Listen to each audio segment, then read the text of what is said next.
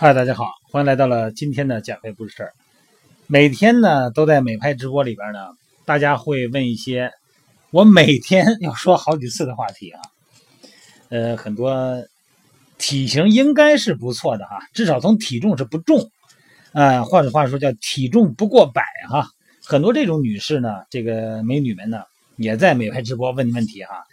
呃，这个我能不能再减点我能不能再减点啊？那么。你的体重到底是多少？那你理想体重是多少？那么这个现在的体重和你的理想体重之间的差距到底有多大？因为我们要回答这个问题呢，每天呢怎么说呀，都得 静静的思考一下答案啊。为什么呀？因为你会发现，回答这个问题百分之九十九的朋友对自己的体重他都不满意，那么无一例外的都会演化成。怎么做我才能瘦这几斤？就这么一个问题的讨论。理想的体重啊，因人而异，甚至于说不同的行业之间理想的标准也不一样。医生呢会严格按照医学上的要求给自己制定标准，那么营养师呢又是另外一套标准。那媒体呢影视业啊，那就对体重的要求呢又是另外一个标准。在谈到这个体重的时候呢，很多人都把这个目光啊聚焦到那个数据上。啊，往往会忽略很多重要的东西啊。你比方说，什么是体重？其实啊，这个遗传基因啊、天生骨架的因素，包括女性生理期周期前后，甚至于肌肉分布的状态，都多少会对这个数值啊造成一定影响。那么，了解什么是体重呢？这个人的体重啊，就是各部分的总重量。那么，你要是站在这个科学的角度呢，从宏观上来讲啊，人体呢分为。运动系统啊，神经系统、心血管系统、内脏系统啊，这四大系统。那么运动系统又包括骨骼、肌肉和骨连接那些组织，大概呢占这个总重量的百分之六十到七十。那么神经系统呢和心血管系统呢占总重量的五到七，内脏系统呢呃又占到百分之二十五。从微观上来讲啊，人体组织是由水、蛋白质、脂肪、糖类、维生素、电解质，还有一些微量元素组成的。那么总量呢就是所谓的体重了。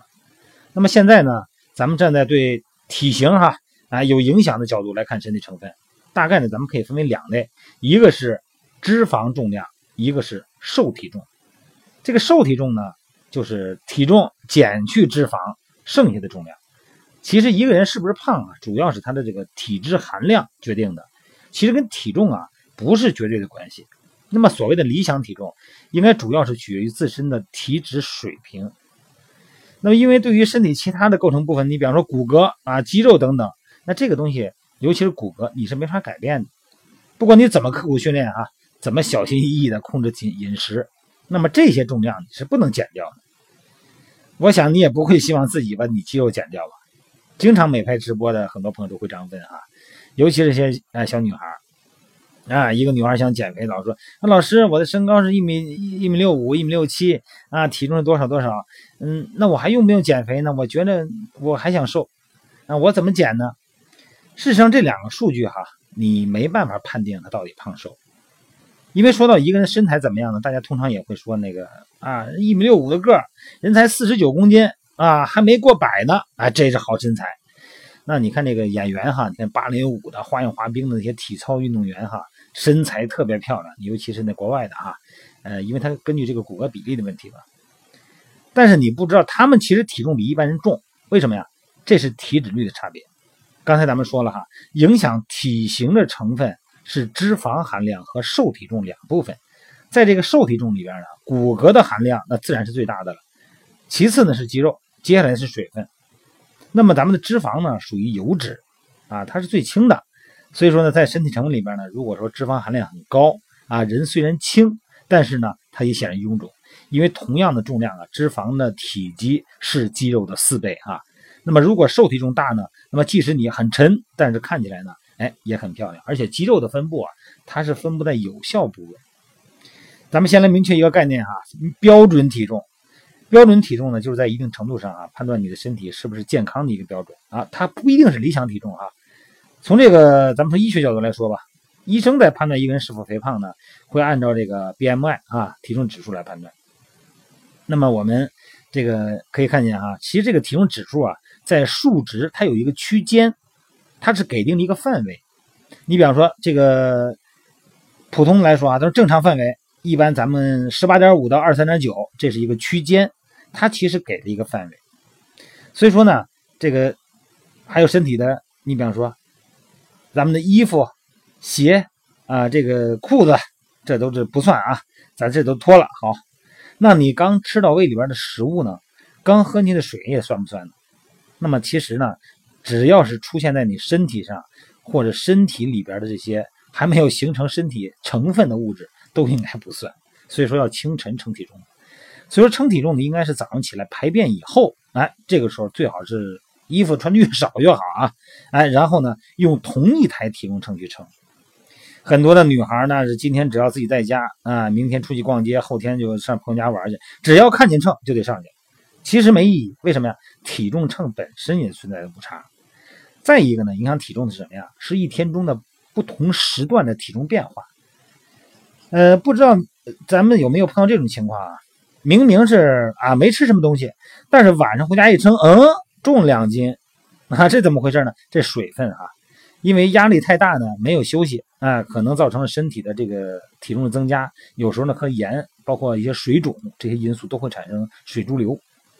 那么你吃进去的食物啊，没有完全的消耗掉，它们可能还存在肠胃里边。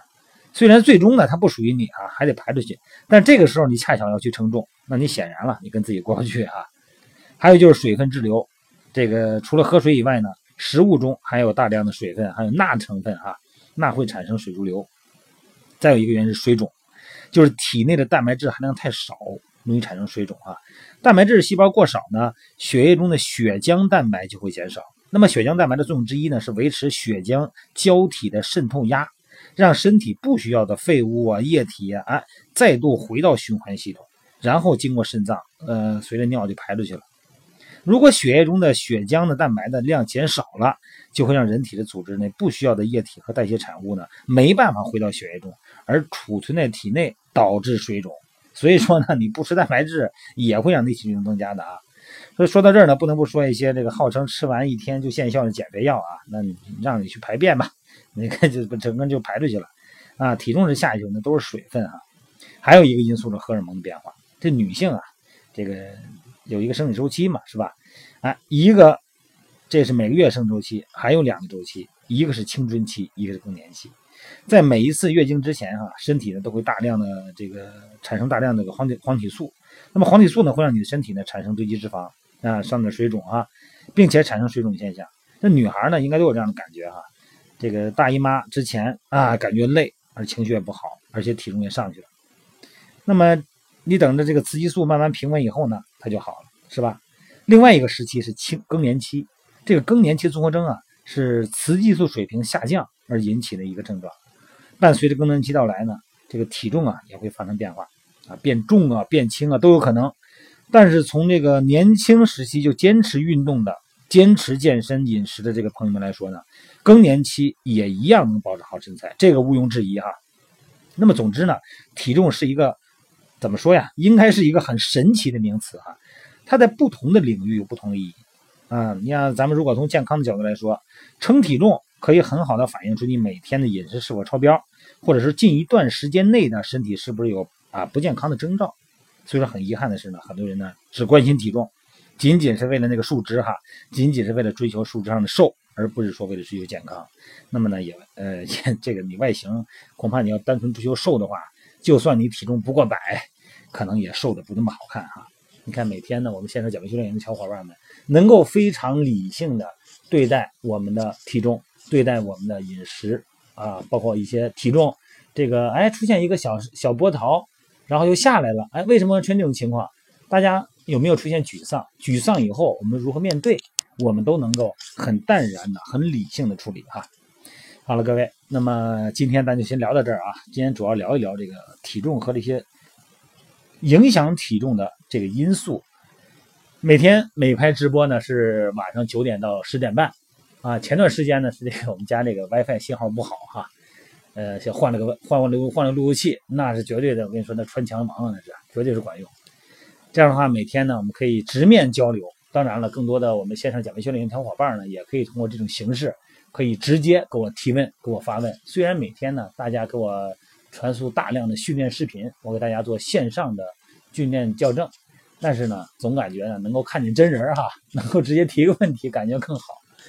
那么欢迎大家感兴趣的朋友们呢，呃，对减肥、对塑形，呃，好像也知道一点什么，但是呢，知识不能够整合的朋友们，那么希望加入我的线上减肥训练营啊，也可以进入我的微信平台啊，汉语拼对全拼，道安段乐燕练肌安减肥肥八八，然后呢，在微信平台上可以看到我的一些。呃，包括运动损伤在内的很多的视频。